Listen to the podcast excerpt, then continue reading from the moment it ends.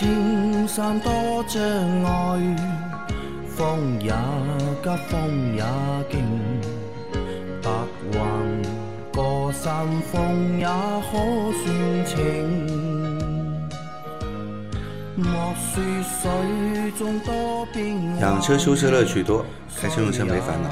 大家好，欢迎收听老秦汽修杂谈，我是老秦。大家好，我是老秦的小工杨磊。大家好，我是阿 Q。好，我们今天的节目接着昨天继续。第一个问题，三位好，最近遇到一个烦心事啊，去路边修车店换了个行车记录仪，他用电笔试了几个插口，把线插上，装好，能正常工作就走了。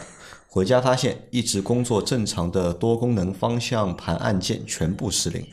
第二天回去找师傅啊，师傅说他没有动过方向盘，只是插了两根线，然后就插拔了一下记录仪的线，也没有解决。扯了半天，我心想，装个记录仪能装出来问题的店，估计也修不好这种故障，就走了。这种扯皮的现象，估计在修车过程中很常见，靠谱的修车店不好找，车主也很难跟这种师傅沟通。一句不是我的问题就打发了，跟他扯也没有用，唯有跑四 S 店了，费事费力啊！这也是一个小伙伴的一个分享，对吧？跑去路边店装了个行车记录仪，对吧？装完之后，对吧？多功能方向盘的键失灵了，嗯，晚上再去找别人售后，对吧？人家说我没有动过方向盘，啊，所以嘛他也不搞了，对吧？跑四 S 店去解决嗯这个问题。嗯，老秦怎么看这种问题？它下面还有补充的，我看了，看了吧？看了，最后是发现这个保险丝有一个保险丝没插回去，少少插了一个保险丝。我刚刚想说百分之一百是保险丝的问题。对吧？修修车师傅说的也没错，我没动过方方向盘呀，但是他妈的插行车记录仪要拆方向盘吧，肯定动保险丝盒了。对老秦怎么看这种问题？那就是干活粗糙嘛，干活粗糙就是，干活粗糙嘛。我就在想，你这个行车记录仪是是不是在他这里买的？是他这如果是他在他这里买的，他帮你装对吧？没装好对吧？装出这种问题，这个就不应该了，对吧？那如果呢，你这个行车记录呢，也不是在他这里买的自己带过去啊，你带过去让他装的他，是换嘛，换本来啊车上有的嘛。那这种呢，我觉得呢，就是以后这种事情啊少做。为什么少做呢？人家呢可能真的是想赚你这个钱，但是呢，他不一定具备 这个能力，对吧？没有这个能力，这就哪里买的哪里装，对吧？或者你哪怕淘宝上买的，你去淘宝上他和你指定的，对吧？和他帮你施工的地方装，那么相对来说呢，我觉得会靠谱一点。那我我是这么看待这个问题啊，你看，很多时候其实我们是不知道这家店到底靠谱还是不靠谱的，这个我们是不知道的，因为很多事情你只有做了之后你才知道它行不行啊。但是呢，在判断和选择的这个过程当中啊，多多少少呢，我觉得呢还是有那么一点点的，就是方式，或者是有迹可循的嘛。那么在就是选的时候呢，稍微多留个心眼，那么想一想，那么最简单的是什么呢？就是做什么事情到什么地方去做，对吧？你个专业要对口，那么相对来说呢不会跑偏。嗯，啊，像你这种呢，我觉得呢多多少少可能就是这个事情不是他专业的，对吧？我倒觉得他这个十有八九是什么？淘宝上买的，啊，到因为如果是这种态度的话，啊然后估计就是淘宝上买，淘宝的给他分配的一个店家，店家给他装的。这个应该我觉得不太会的，这个都是熟练工啊，人家对吧？哎，我不是之前在节目里面说过这么一个事嘛？因为有有期节目里面，我记得有人说不是那个网上买一个折叠后视镜总成，嗯，淘宝上买到店家里面去装，我我不是把我那个把车开到河里面那个小伙伴的那个 F Type 不是举了一个例子嘛？他那个车六十万的两门跑车，全进口的，居然没电动折叠后视镜，淘宝上花了一千二买了一套，到店家去装，怎么装都装装装不好。结果是什么呢？就是大家两边来扯皮啊，店家态度对客户也很差的呀。店家推那个就是是那个装的店家推淘宝店，淘宝店推店家，然后最最后搞了半天是什么呢？淘宝那边发发错了他发了两边啊，他应该是一个是 L，一个是 R，他发了两个 R 过来，结果 L 这边这个怎么装都装装不回去，那结果怎怎么办呢？那肯定装不回去 嘛，一反的呀，看就知道了 反了呀。结果怎么办呢？结果就就是把那个 L 的啊，把 R 的那个东西，它不是有两个定位箱嘛？用老虎钳剪掉，再把它装上去。我说他妈这个装上去之后，你开个不要说一年吧，开半年肯定会，它震的会有晃动的嘛，肯定会移动的嘛。然后就这么混过去了嘛。所以说这种态度，我估计啊，也是这种网上买店家装。啊，就要去要去大店啊，或者去四 S 店，没有，你自己买个行车记录仪去四 S 店，他不会给你装的。在 4S 店买。没有去四 S 店的装潢部买。好，再下一条，三位老板好，有个问题请教一下，离合器漏油就是脚踩离合器踏板上面都可以看得到油，可以修吗？谢谢。可以修，离合器踏板上面都是油啊可，以修。呃这个是油是从哪里漏出来的？离合器总泵漏油了，总泵漏油了，离合器总泵漏油了，啊，换一个离合器总泵就好了。换离合器总泵，对，啊，这个是可以修的啊。好，再下一条，三位老板好，我的斯柯达明锐零九款一点六手动低配，最近很长一段时间都感觉方向盘重、涩。昨天电瓶没电了，换了新电瓶后，方向盘手感又变得轻盈顺滑了。这个和电瓶更换有关系吗？方向盘助力有油吗？需要定期更换吗？谢谢。这个是电子助力方向机啊，嗯，不换油的。那电瓶没电了，会和这个就是方向盘手感会有关系？这不是电瓶没电引起的。嗯，这不是电瓶没电你去。读一下好了，用电脑，它这个方向盘里面肯定是方向系统、助力系统里面，整个一个方向机的这个系统里面肯定有故障吧，有故障吧？啊肯定有。它断电了，换了电瓶断电了。啊，那个故障断电了。以后啊，它这个要重新打方方向去学习的。嗯，刚装上去的时候，仪表上的那个方向方向盘的灯会亮的。嗯，你要左右打方向去重新学习的，嗯就等于是复位了。啊，初始化了就等于。哎，初始初始化了，啊，所以你觉得轻了。之前里面肯定是有故障嘛，但这个故障应该还在，应该啊，再开开看吧。再开开看啊。之前是因为有故障，对吧？所应该是以你那个方向盘觉得重啊，后来断电了，初始化了，对吧？暂时就恢复正常了。呃，再下一条，三位老板好，我的一八款福克斯前大灯感觉没以前亮了，是换氙气灯泡还是连安定器一起换呢？原车是卤素灯，后来在近光灯位置改的雪莱特氙气灯套装，换灯泡吧，换灯泡灯泡对有有使用寿命的啊，会越用越暗的。嗯，你换个灯泡吧，安定器只要是好的就没必要换。安定器不用换，对只要单换灯泡就可以了。安定器主要是给这个氙气大灯供电嘛，嗯对吧？然后安定器如果本身没问题的话，不用换的，你换两个灯泡就好了。啊，那我问一下老秦啊，就像卤素灯、氙气灯、LED 灯啊，哪个灯的寿命能够长一点？呃，亮度保持的时间长一点？理论上肯定是 LED 啊，对，LED 呢是这样的啊，氙气灯呢也是的啊，你要分看品牌的，看它质量的，质量好的用个五六年没问题的啊，质量差的可能也就用个一年嗯，就变暗了。变暗。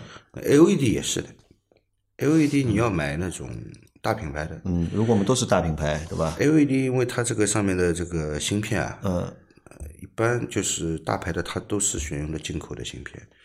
那么这个进口芯片好处在哪里呢？它那个光衰不明显。光衰不明显。嗯，我用用过好几年，它亮度能够基本保持这个跟新的差不多。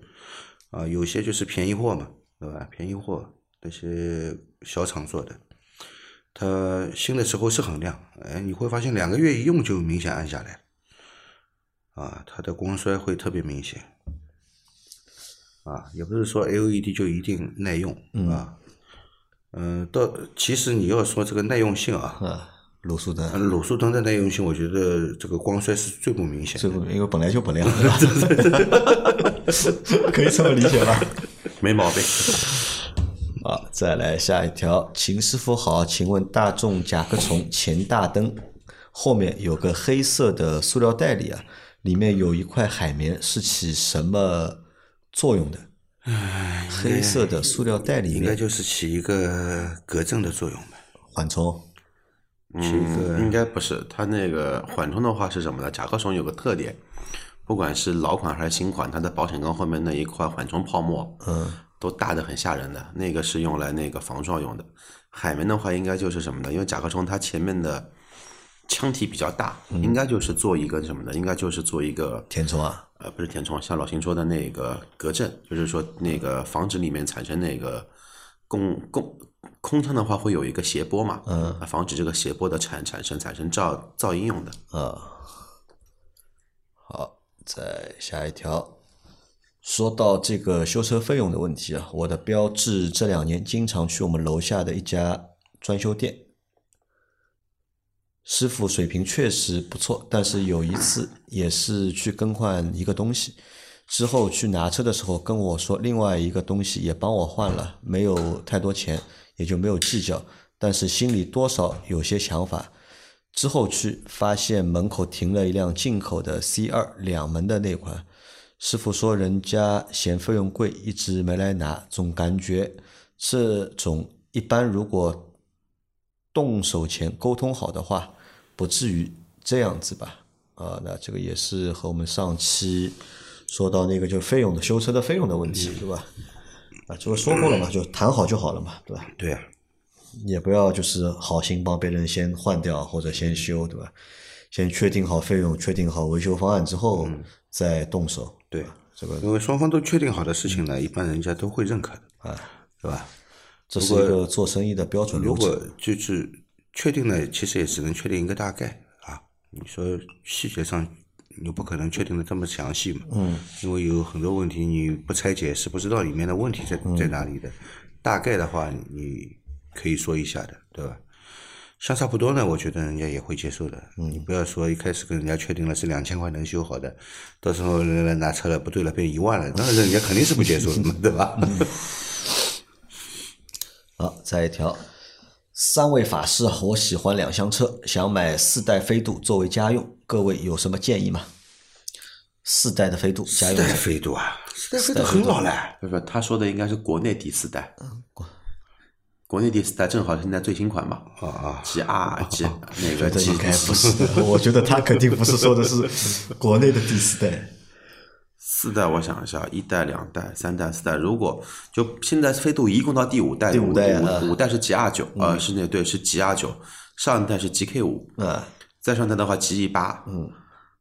那不管是这一代还是上一代，我觉得家用都没有问题。买呗，啊，价格合适买呗。但你买飞度作为二手车，如这么说，如果你要买台二手飞度，他没说买二手的，我觉得没什么。哦四代的是二手的，我觉得没什么，如呃没什么大的意义。如果你买的是 GK 五的话，没意义。嗯，因为二手 GK 五，如果你买家用的话，你买 CVT 嘛，嗯，价格不便宜的。嗯，可能说当年新车八万多块钱买台低配没有天窗的，现在那个车开了，算它一七年的车吧，现在怎么卖也得得卖六万多块钱。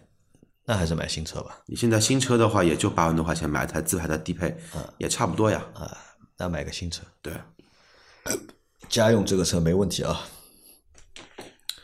好，再来一条，为什么一些车评节目，甚至央广的汽车节目，总是说这车车机屏幕非常大，这车高级，这车科技含量高？我非常纳闷，车机不就是大 iPad 吗？大 Pad 吗？有它怎么就高级了？三大件不才是精髓吗？说到点上了，嗯，三大件才是精髓，最能体现这个主机厂的实力水平的一个表现。你要有能力开发自己的发动机，去研发一个性能更好的发动机，底盘调校也是大有文章的，对吧？变速箱你要自己能够生产，那绝对牛逼，对吧？这个那为什么一些车评节目，包括央广的汽车节目，总喜总喜欢这么说呢？那些人不懂车，啊，好，对的，那这老老秦说到点了，对吧？这句我觉得才是点，前面那句不是点，对吧？这句我觉得是点。但是我们可可以回想一下啊，就是从什么车开始，或者从什么年代开始啊，这句话开始慢慢的就是被用的非常非常的多。造车新势力出来了。呃，也不完全是是什么时候开开始啊？其实是从什么呢？从这个他妈的要说奔驰不好了，从他妈奔驰开始，阿 Q 开始骂他的老东家了我倒觉。得还其实也和奔驰 也没什么其实是从。奔驰开始，因为所有的汽车厂做内饰对吧都内跟着奔驰走内饰都是从 W 二二上一代奔驰开始。我操，原来车的内饰可以这么造啊！嗯但是你不要忘记一点啊，你现在去看市面上所有超过一百万的车，嗯有哪辆车是全屏幕的？哎，没的，它肯定会，不是全呃全部都是电子屏幕的，没有没有的呀你哪怕现在最新的保时捷帕拉梅拉，哪怕最新的保时捷卡宴，它至少会留几样这种机械式的按钮。物理按钮对你哪怕超豪华车，你看宾利、劳斯莱斯，你说超跑里面，呃法拉法拉利不那个法拉利跟兰博算得上更高、更高、更高阶了吧？嗯，看他们会完全用触摸屏嘛？它还是会保留一些机器的质感，因为这种东西，就像老秦说的，才能体现出我的工艺到底是怎么样的一个工艺，我想给你传达的是怎么样一个东西在。因为为什么说奔驰呢？因为奔驰从那一年推一四年推出了这这一代上一代奔驰 S 级开始，你再看后面的所有的车，不是都走偏了吗？呃，我我倒觉得就是，就说奔驰背锅呢，我觉得也没必要背这个锅，对吧？那谁背这个锅呢？特斯拉，嗯，对吧？特斯拉 Model S 刚刚进来的时候，对吧？你打开那个车门啊，一看，我操，真的就一个 iPad 就直接放在这个，哦，那不是一个 iPad，是两个 iPad 拼在一起放在上面的。对吧？特别特别的大嘛。那从那个时候开始，那么我们就会觉得啊，这个车的屏幕越大，对吧？就这个车就越高级，科技含量越高。那这个科技含量高呢，又会和什么有关呢？又会和就是数码产品、三 C 产品嘛，对吧？你手机也好，Pad 也好，哎，这个其实都是。具备一定就是科技含量的。如果你把这个东西呢移到车上之后呢，那么就会给人一种错觉，这个哦，这科技感个车的很强啊啊，科科技含量非常高。我想把我家里那个五十寸的等离子放到 smart 里面去，有的呀，现在已经有了呀，已经我这个 smart 就变成全世界最先进、最高级的 smart 了。这也是一种方式嘛，对吧？那你看现在很多的车，那种大的连屏也能够做到三十几寸、四十几寸，对吧？就坐到那个车里面去，对吧？就我觉得可以，可就可以有那么一点点关联，但是呢，你也不能说，对吧？这个屏越大，对吧？这台车的科技含量就越高。为什么？就是我举个很简单的例子啊。我当时不是有看过一个呃那个奇瑞的那个小蚂蚁，啊啊啊阿 Q 啊！记得吧？就是对，把我锁夹了那一天，啊，对吧？我我我当时想一直想买一个那个车，对吧？那后来我们就去四 S 店看了嘛，那个小蚂蚁那个屏啊也很大，也很大，也很大。占了总共一占占了整个中控当时我坐上去之后，我心里一开心，我想这台车只卖五万块钱。那这台车如果只卖五万的话，你肯定对它的这种配置啊什么，你不太抱希望了嘛。然后一看，哦，这个中控屏那么大，哦，高级，然后我就去没按了嘛说。说明什么知道吧？你听我说完，按了之后呢，我发现呢，这个他那个屏啊，和我儿子啊小的时候玩的那个 那个等级啊，差不多。那个是应该是 那学习机的等级是压力差不多的，应该是嗯，说明什么呢？嗯，说明液晶屏有多廉价，哎，有多对吧？好了，那这个就是你说的对的啊，三大件才是精髓啊，嗯。然后再下一条啊，三位老板好，早上起来玻璃有有霜，我喷了防冻玻璃水，为什么一会儿又结冰了？是玻璃水不合格吗？气温是零下三度左右，玻璃水是超市买的负二十五度，负二十五度的玻璃水结冰了。这样啊，我教你一个办法啊。嗯。你把你买回来的玻璃水放在你家的冰箱里面冻一下，看看冻得起来吗因为家里的冰箱是零下十八度嘛。嗯。如果不会冻起来是对的，嗯，只要动起来就不对。呃，你就买到假货了。啊，对，可但是如果按照他这么说的话，零下三度如果不合格的话，对吧？嗯，那它在水箱里的话不结冰吗？一个晚上放下来，呃，水箱里可能它机舱里面温温度高，它温度没达到零度，对，因为玻璃的话呢，在室外停了停了一个晚上，它其实整个的一个温度是更加接近于你空气的温温度的。那机舱里面的温度高。啊，那像这种情况，那我倒觉得就是可以用什么？我们上个星期有一家就是那个厂商啊，就是寄了寄了很多产品给我们，对吧？我们不一定要报品牌啊，就寄了很多产品给我。当中有一瓶是什么叫除冰剂，我和阿 Q 说这个东西派派什么用的？阿 Q 说好像也搞不太清楚，可能是车窗结冰的时候，对吧？喷一下，呃就起这个作啊，用。那你可能就如果玻璃水有问题的话啊，就是可以买些这种产品啊，备在车上，对吧？嗯如果你的车的前前挡风都是冰的话，那喷一下这个，然后拿一个它配的一个呃，正常来说，如果真的是零下二十五度的这个玻璃水的话啊，你不应该结冰的，不应该结冰。不应该结呃，冰。你像我比较懒的话呢，就是说每年冬天，呃，像前几年上海不是有那种寒潮来，都但是零下四它这个操。作也也不正确啊，我觉得。我们之前好像说过嘛，就是不建议大家这么操作嘛。先用那个就是吹那个热风吹一吹嘛，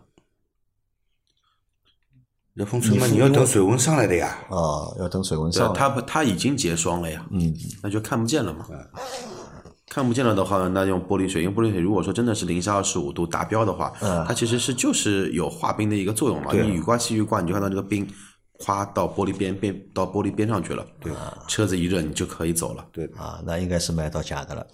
要么就是你的玻璃水里那个那个玻璃水的水箱里面，还有绝大部分的自来水，还有很很多多很多我还遇到很多厂家让我们卖什么，你知道吧？卖什么？九毛九哦，玻璃水。我抖音上好像看着看到过，人家和我这么说的，他说这个东西好啊，帮你这个评级啊，就评分啊，因为我们现在不是带货嘛，它也有个评分的嘛，这个东西你上架对吧？肯定有人买啊，对吧？一块钱，我就在想一个问题啊，他妈的一块钱九毛九，运费都不够啊，对吧？这个都。对啊，运费都不够啊我。说算了，这个你都，我说这个你肯定亏本的。我说费问题呢我说你肯定亏本的，就不不让你亏本。他说 没关系，我们要做口碑的，他们要积累那个就是口碑分嘛。那我在想九块九毛九的，就九块九，我说可可能还9块九勉嘛超市里强对吧面都卖啊，9块九勉强还可以对吧？九毛九，我觉得这个东西但是超市里面都卖九块九，人家为什么要在你抖音上买？对的。对吧？啊啊啊！最后一条，最后一条是奔驰快停下前和静止时挂档档挂静止时挂档档后，准备起步前，咯噔一声，汽配城认识的店判断后半轴轴承不排除差速器，工作时判断传动轴前后胶盘老化、变速箱问题，去专修变速箱数，排除变速箱问题。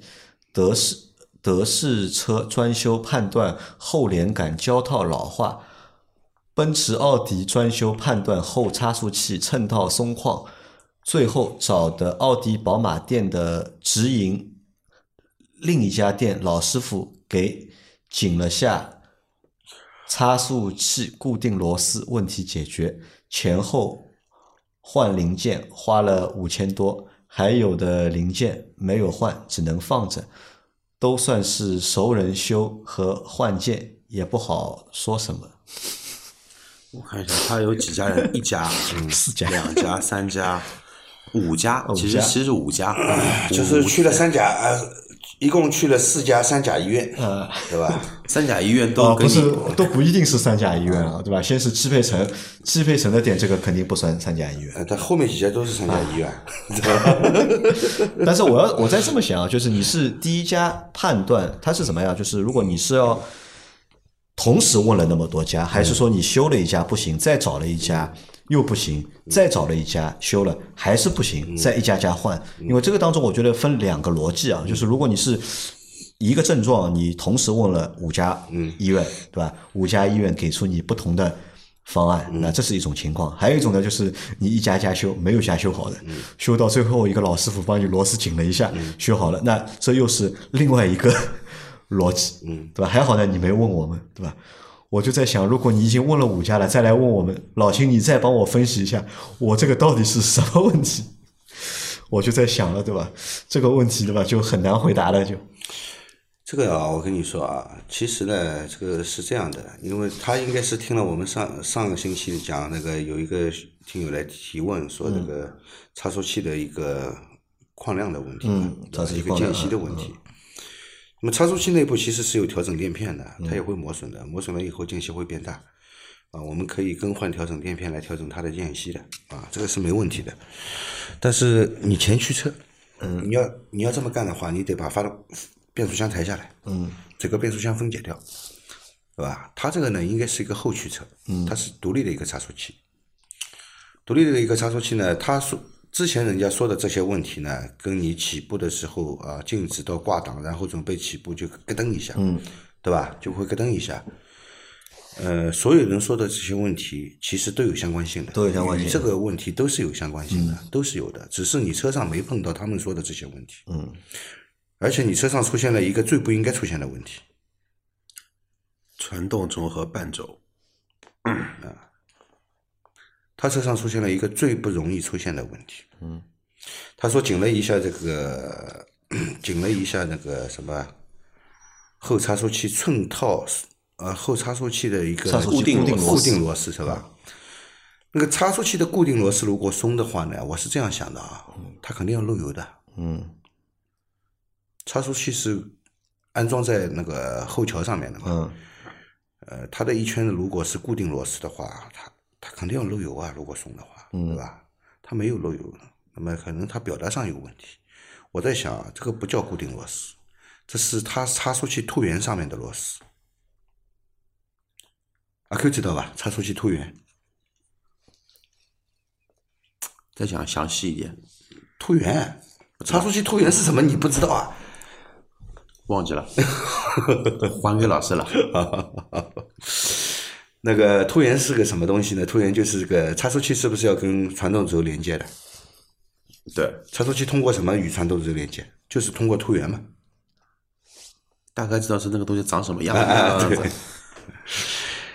那么突源如果螺丝松，是不是最不可能松的？这个地方好像不应该松。这个地方要松，问题就大了。这但这个地方如果说要松松的话，就证明什么呢？证明这个差速器大部不对，就算差速器受到外力的或者说极大的扭矩去打的话，这个这个这个这这个东西也不可能会松啊。那应该是最不容易出现的问题的地方，哎，它出现问题了，对吧？那个师傅呢，可能也比较这个经验丰富，给你都检查了，检查了以后，把这些问题都已经排除了，然后再检查下去的话，哎，发现这个螺丝松，哎，给紧了一下，啊，这个间隙就没有了啊，你你这个这个咯噔一声的这种声音就没有了嘛，对吧？应该是这样，应该是这样。对，那这个师傅经验比较丰富，对吧？以前修过这个车，嗯知道这种状况应该是不是不是？这种状况是很少人会碰到的，其实、这种事情很少能碰到，因为它是最不容易出现问题的地方啊。那么倒是之前说的这些问题与他说的这种情况都是有相关性的。那个这师傅呢，应该也都给他检查过了。嗯，他如果在外面这些东西都修过了，那这这个师傅也知道了，这些东西都是换过新的，不会有问题的。那么再检查哪里，一步步来嘛，修车就是这样嘛，对吧？那他这个冤枉嘛，到底跑了那么多医院，对吧？最后只对吧？拧了个螺丝，问题解决 那前几家店都有问题，嗯是有问题，你为什么不给人家继续检查下去、修下去呢？嗯，不彻底。啊，嗯好的，那我们这个星期的节目回答完毕啊！大家有任何关于养车、用车、修车的问题，可以留言在我们节目最新一期的下方，我们会在下周的节目里面一一给大家解答。我们下周再见，拜拜。拜拜。拜拜。